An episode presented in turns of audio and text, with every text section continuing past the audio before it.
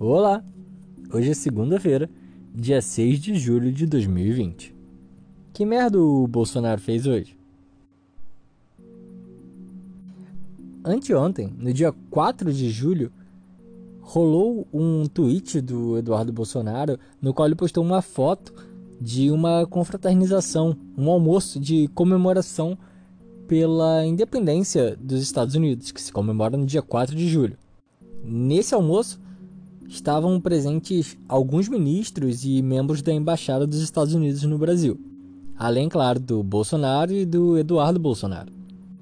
Além do fato do Brasil ser uma colônia dos Estados Unidos durante esse governo, o fato que me chama mais atenção é que, como o coronavírus demora alguns dias para se manifestar, aquela turma inteira, boa parte do grupo de risco, deve estar correndo para o hospital para se verificar, porque hoje o presidente Bolsonaro testou positivo para o Covid-19. Mas calma, não fica muito feliz ainda porque ainda vai ter o, exame de contraprova. Aparentemente ele estava com falta de ar, pouca oxigenação no sangue e sentindo algumas dores na, no pulmão.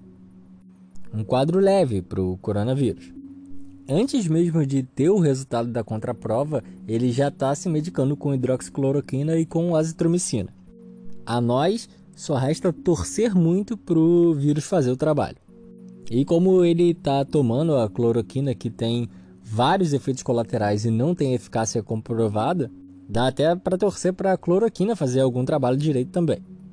Tirando a parte boa dessa notícia, é muito preocupante ver que há poucos dias atrás o Bolsonaro estava andando por aí, abraçando e cumprimentando os seus apoiadores, apertando a mão, às vezes com um contato físico muito elevado, porque afinal de contas ele sempre criticou o distanciamento social.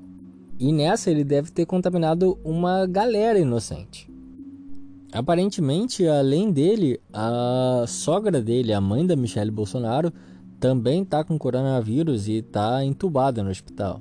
Deve ser uma dor muito forte você ver a sua mãe no estado que a mãe dela tá com uma doença que o seu marido nega que exista. Fora isso, o novo cotado a ministro da Educação, Feder, recusou o convite, que nem chegou a ser formalizado porque já tinha muita força contra dentro do próprio bolsonarismo. O próximo cotado, ao que tudo indica, é o Major Vitor Hugo, que aparentemente está sendo cotado porque, segundo Bolsonaro, ele era um ótimo aluno.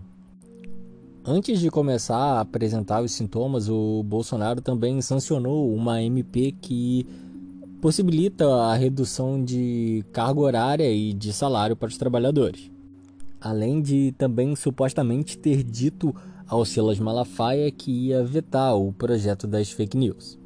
O que não é de se estranhar, já que ele é o maior produtor de fake news que nós temos. Eu só fico triste que ele provavelmente não falou isso pro Silas Malafaia em pessoa. Então a chance de contaminação é bem pequena. Com a sua base aliada sendo dividida em quem vai ser o próximo ministro da Educação, os seus convites sendo recusados e seus ministros mais próximos tendo que ser exonerados, Parece que a única coisa que realmente quis se aproximar do Bolsonaro nesses dias foi o vírus. Finalmente, o programa trouxe uma notícia boa. O programa de hoje acaba por aqui. E se você quiser falar com a gente, pode falar no arroba que merda tanto no Instagram quanto no Twitter, ou mandar um e-mail para que merda presidente, gmail.com. Meu nome é Rafael Maia e por hoje é só.